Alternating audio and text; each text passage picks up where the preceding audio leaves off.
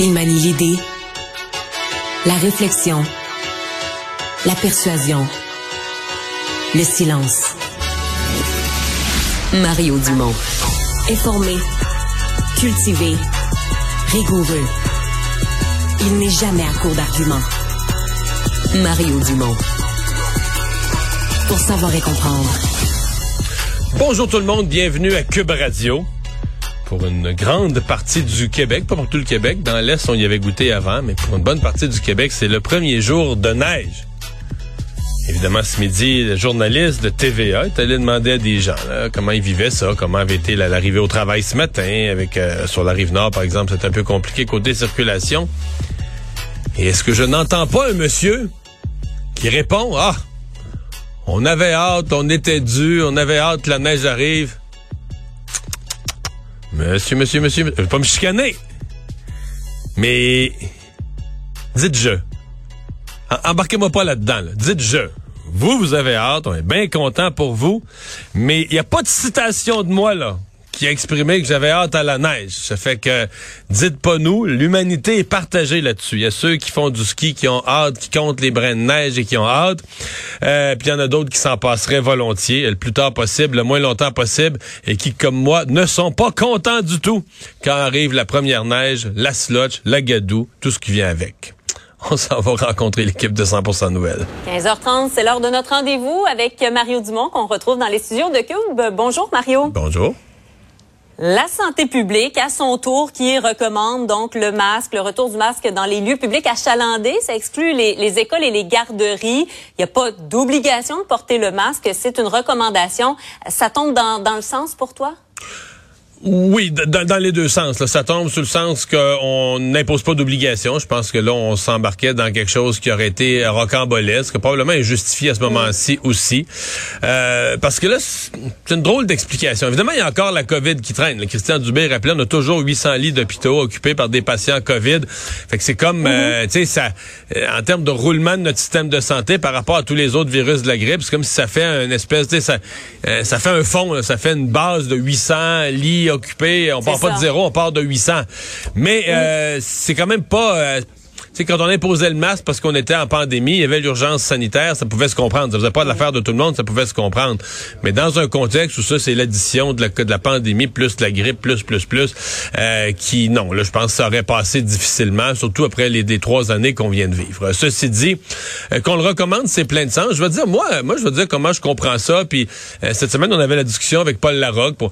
Euh, regarde, à partir de maintenant, je pense que la logique, monsieur, madame, tout le monde, c'est un peu d'en mettre un dans ses poches. D'ailleurs, on va avoir des poches de plus, on va porter le manteau à partir de maintenant, le manteau va être de mise, ça fait plus de poches.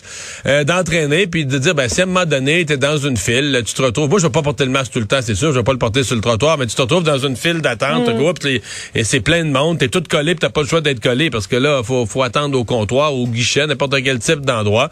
Ben, tu sors le masque de tes poches, tu le mets pendant cinq minutes, je pense pas que ça va faire mourir personne. Et le docteur Boileau avait quand même raison, là. il l'amenait, oui, dans la protection des autres, puis des, des enfants, puis tout ce qui tout ce qui circule, puis on veut pas ben euh, propager nos virus, mais il mettait aussi dans l'idée de regarde le temps des fêtes approche, euh, il y a un peu d'égoïsme là-dedans. Là. C'est pas pas le fun d'être malade. Mm-hmm. Puis c'est si tu euh, si tu rentres un virus dans les parties de Noël chez vous, bon tout le temps des fêtes va être long là.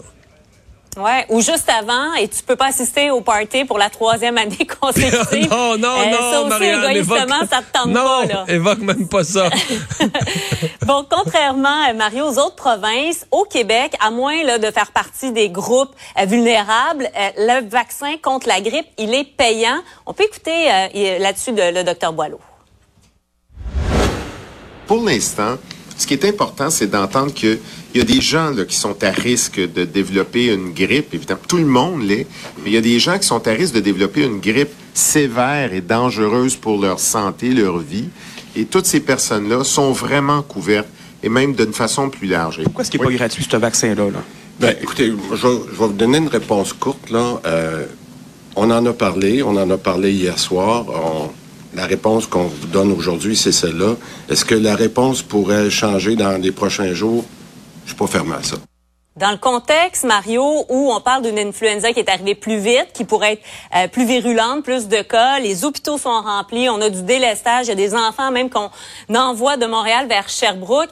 Est-ce que ce serait pas une idée euh, d'élargir justement? En tout cas, la porte semble pas fermée là. J'ai quand même posé la question euh, ce midi, là, en fin d'émission, à l'épidémiologiste Nima Machouf, euh, qui est quand même très axé sur la prévention, etc.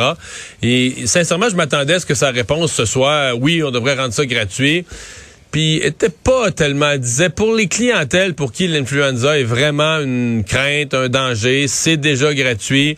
Euh, était pas c'était pas si évident que ça pour elle. Il y, avait, il y avait une logique dans euh, le comité d'immunisation qui a créé une liste des gens pour qui l'influenza est un, véritable danger. Donc, elle voyait pas l'urgence, en tout cas, elle semblait pas euh, sentir la nécessité à ce point-là.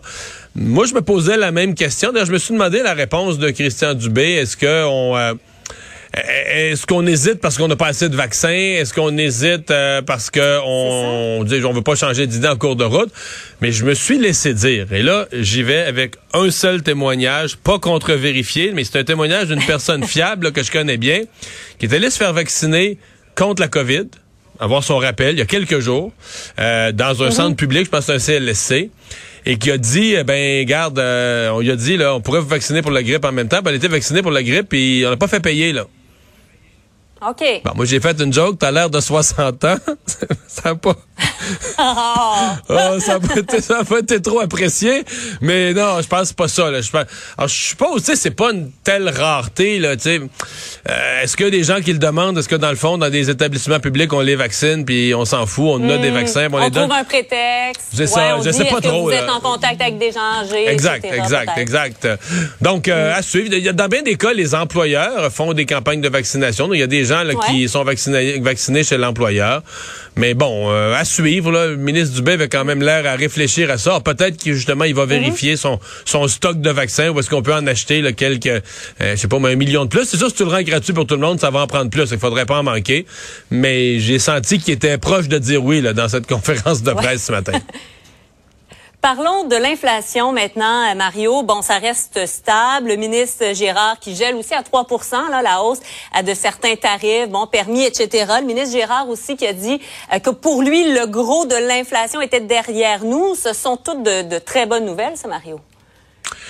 Euh, ben, D'abord, euh, oui, mais je vais les nuancer. D'abord, effectivement, il fallait que le gouvernement fasse ça, euh, ne pas hausser les tarifs, parce que là, tu as plusieurs lois du gouvernement où on a mis l'inflation comme règle, tu sais, pour que, ben, que les prix les prix suivent l'inflation. C'est tout à fait normal, c'est tout à fait logique. Quand l'inflation est à 1,7, 2,1, bah, tu sais, ça augmente tranquillement, une pièce ou deux par année, puis on va pas passer ça, puis ça fait passer le cours normal de la vie. Mais là, avec l'inflation mm. à 6% le gouvernement s'est dit, oups, ça va, ça sera pas apprécié, ça va mettre des gens dans le pétrin, etc. Donc, on voit une liste. Par exemple, assurance hospitalisation, les gens qui prennent une chambre privée, semi-privée à l'hôpital, les gens qui sont en CHSLD, euh, bon, tout ce qui concerne la SAAC, etc. Euh, et ça, c'est correct, mais en même temps, j'espère que le ministre Dubé s'illusionne pas. 3% 3% c'est pas 0 là. Euh, les gens vont trouver. Je comprends que lui, dans une logique d'économiste, tu dis, garde, si l'inflation est à 6,4 puis tu l'augmentes à 3 dans le fond, en, termes réels, c'est comme si tu baissais le prix. Mm. tu l'augmentes moins vite que l'inflation. Euh, ça, aurait pu être 1,5, 2 en disant que c'est ça à quoi on s'attendait. 3, c'est 3. Moi, je pense que les gens vont voir quand même que c'est une augmentation. L'autre affaire qu'il a dite, il a dit le pic de l'inflation est derrière nous. Je pense que c'est vrai. Le pic de l'inflation juin dernier, on a atteint quoi? Au Canada 8.1, 8.2, c'était un dixième près là, mais et là ça a diminué un petit peu dans les 7. Bon, on le voit le pic là en juin. Puis là 6.9. Là on est resté là entre 6.5 et 7. Et sauf que Mettons que, mettons que l'inflation restait à 5% Mettons, la diminue de 6, ça diminue encore quelques mois, puis elle reste à 5. Euh, si on passe toute l'année 2023 à 5% d'inflation. C'est ça qui est traite avec l'inflation. C'est que là, on a, touché le pic, on a touché le point le plus haut de la courbe. Mais ça veut pas dire qu'elle va redescendre à 2 ou à 1. Tu sais, des fois, c'est traite, la vie. On peut rester sur un plateau à 5% pendant un an. Mm-hmm. Et 5% d'inflation, c'est beaucoup, là, que l'ensemble des prix, de l'ensemble des biens et services que les gens consomment à 5 alors pour moi, c'est pas acquis là, que l'année 2023, je, le souhaite, je l'espère, mais c'est pas acquis pour l'année 2023 parce que regarde la forme de la courbe, comment est-ce qu'elle a la, tentation, comment la tentation de former un plateau après le pic là. Et donc, Ouais, euh, ça descend moins vite que ça a monté. Ben c'est Ouais. ça. Euh, c'est comme les nombres de cas de COVID l'année le- en 2020 vers 2021. Là, ça montait plus vite que ça vrai. redescendait. Donc on va voir. là, Est-ce que Ouais. l'inflation vraiment euh, revient vers le 2% à une bonne vitesse, Mhm. ou est-ce que l'inflation s'installe, traîne pendant des années à- ou une année ou deux années à 5, 4,5, 5. Et là, euh, tu sais ce que ça veut dire? Que les taux d'intérêt, les gens qui espèrent ah, les taux d'intérêt sont hauts présentement, mais ils vont rebaisser. Mm. Ils vont rebaisser si l'inflation rebaisse à un bon rythme. C'est donc le ministre dit là, ces mots sont précis. Le pic là, il est derrière nous. Je pense que c'est vrai. Le pic c'était juin dernier. Je pense que c'est vrai qu'il est derrière nous. Mais ça c'est pas une garantie que ça va redescendre à la vitesse qu'on aimerait. Parlons euh, de ce qui s'est passé en Pologne avec évidemment ce, ce missile qui a tué deux personnes. Euh, disons, Mario, qu'on a eu euh, peur là, pendant un moment. là. Oui, puis euh, hier à, à pareille heure, là, tu sais, l'appel un peu de toute la planète, c'était à rester calme, fallait étudier ça, fallait regarder ça, et je pense que c'était un Absolument. appel rempli de sagesse dans le fond, là, tu sais, de rester calme parce que euh, bon. Ça paraissait peu probable. Tu sais, si les Russes avaient attaqué, on n'aurait pas nécessairement attaqué à cet endroit-là. Ça n'avait pas vraiment de logique. Donc, si ça avait été les Russes, à mon avis, ça aurait été accidentel. Je suis pas en train de dire qu'accidentel, c'est pas grave. Là. Mais là, bon, euh, l'hypothèse, le président Zelensky dit le contraire. Pour l'instant, l'hypothèse la plus probable que les experts ont l'air à regarder, c'est un missile de défense. Donc, les Ukrainiens qui envoient des missiles de défense pour... Parce que eux, là, ils se font bombarder. Donc, c'est pas tous les missiles russes qui leur tombent sur la tête. Des journées, ils disent c'est la moitié. Des journées, même, il y en- donc ils les, ils les abattent avant qu'ils tombent au sol. Donc on, est, on élimine des missiles russes qui sont en chemin. Et là, ce serait un de ces Ben ouais. missiles de défense qui serait peut-être retombé du côté polonais. C'est tout près de la frontière. Mais enfin, on comprenait bien hier après-midi qu'on n'allait pas déclencher une guerre mondiale sur la base d'un premier feeling. Là, t'sais. Oui, tout à fait. Ben, la sagesse, euh, évidemment, était, était de mise. Merci beaucoup, Mario. Au revoir.